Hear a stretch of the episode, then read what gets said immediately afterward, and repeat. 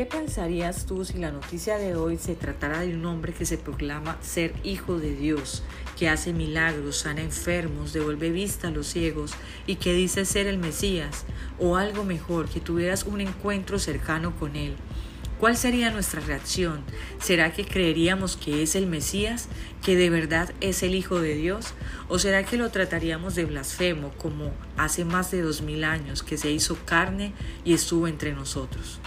Hemos juzgado rudamente a quienes estuvieron cerca de Jesús cuando estuvo en la tierra, porque a pesar de su grandeza, la mayoría no creyeron en él. ¿Qué tal si nos ponemos por un momento en su lugar y pensamos, ¿De verdad hubiese creído que era el Hijo de Dios? No sé si tú lo has pensado, yo sí, y muchas veces, y mi respuesta sincera es, muy seguramente no creería en Él, pues mi concepto de Dios es celestial, no humano, o lo vería como un impostor, tal cual como lo hicieron nuestros antepasados. Y sí, cuando Jesús estuvo entre nosotros miles de años atrás fue desvalorado, menospreciado, cuestionado y desacreditado. Es decir, muchos no creyeron en Él, a pesar de sus milagros y de su impresionante ministerio. Y es que creer en el hijo de un carpintero, en alguien como tú o yo que proclamaba ser hijo de Dios, era difícil en ese tiempo, como lo sería ahora también. Y podríamos juzgar a la ligera la actitud de las personas que estuvieron cerca de Jesús y tal vez decir, ¿en serio no creyeron en Él? Es que es imposible. Yo donde vea tremendos milagros, inmediatamente creo que es el Mesías. Pero esa era la realidad de ese momento y muy probablemente la de hoy si Jesús volviera a la tierra. Nos cuesta creer porque hace parte de nuestra estructura mental el cuestionar o desacreditar todo a pesar del mover tan tangible de Jesús en nuestras vidas. Nuestros conceptos meramente humanos imposibilitan en ocasiones el poder de Dios. Y es que creer es, es considerar una cosa como verdadera o segura, sin tener pruebas de su certeza o un conocimiento directo de la misma. Es algo indudable, pero aunque afirmamos creer en Jesús, a veces no mucho.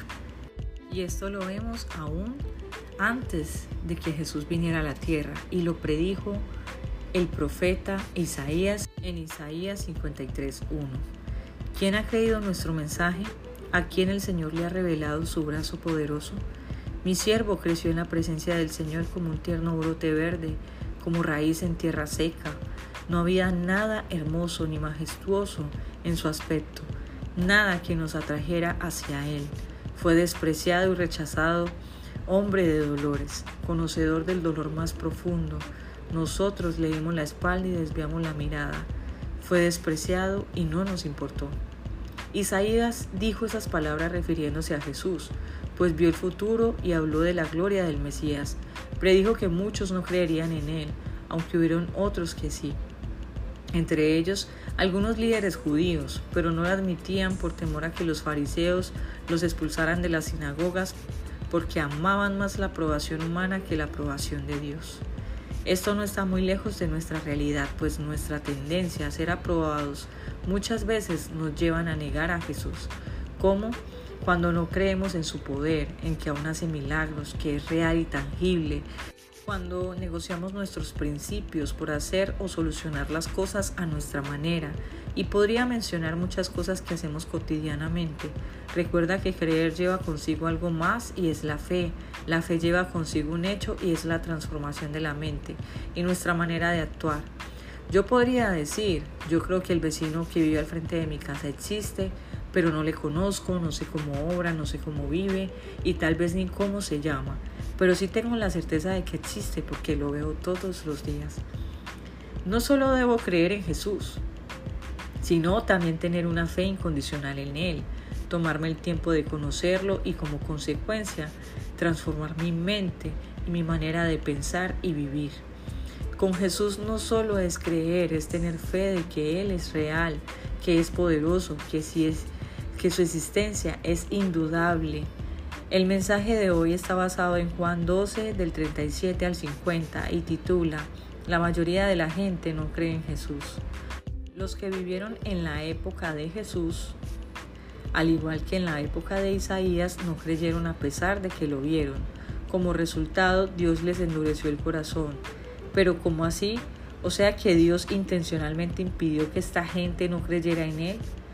No, simplemente confirmó lo que ellos ya habían decidido después de toda su resistencia a Dios. Tenían la mente tan cerrada que ni siquiera trataban de entender el mensaje de Jesús.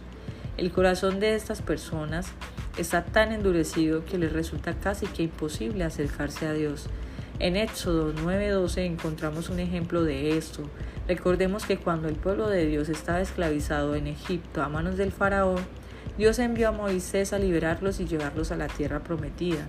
Dios le dio al faraón muchas oportunidades para que hiciera caso a las advertencias de Moisés. Sabemos que Dios envió plagas como prueba de su poder y mandato.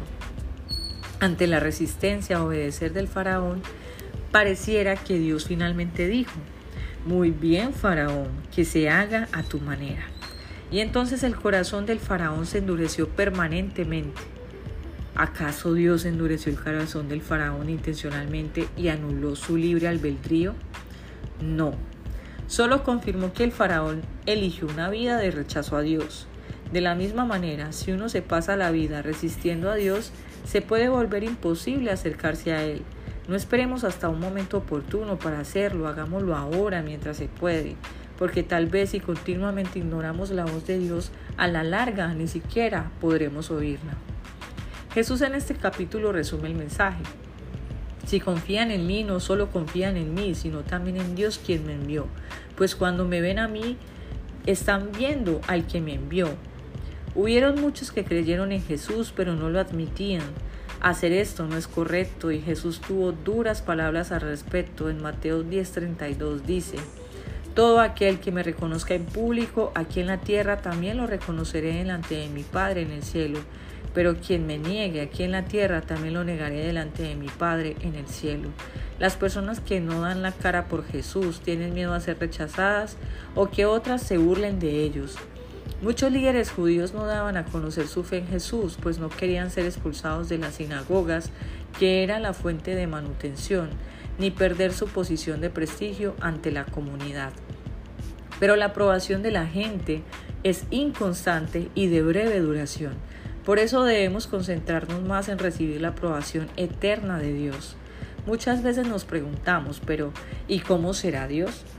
Jesús dijo claramente, pues cuando me ven a mí, están viendo al que me envió. Si deseas saber cómo es Dios, estudia a Jesús y sus enseñanzas y conocerás a Dios. El propósito de Jesús en la tierra no era juzgar a las personas, sino mostrarles cómo encontrar la salvación y la vida eterna. Sin embargo, cuando regrese, uno de sus propósitos principales será juzgar al mundo y pedir cuentas a todos por la manera en que vivimos. Serán condenados los que endurecieron su corazón y se resistieron a él y quienes aceptaron a Jesús y vivieron de acuerdo a sus enseñanzas resucitarán para la vida eterna. Quienes rechazan a Jesús es porque deciden vivir bajo su propio criterio y enfrentarán un castigo eterno. Decidamos hoy de qué lado queremos estar, porque la consecuencia de nuestra decisión durará para siempre. Así que vivamos como Jesús. Recuerden que la exhortación hace parte del amor de nuestro Dios hacia nosotros. Nos corrige porque nos ama, nos advierte porque nos quiere junto a Él. Bendiciones. Recuerda asistir a nuestro campus de fe los días miércoles 7 y 30 de la noche y domingos 9 y 30 de la mañana. Lleva a tus niños, pues tenemos toda una aventura para ellos junto a Jesús. Y síguenos en nuestras redes sociales como Comunife Urabá para que estés enterado de todo. Chao, chao.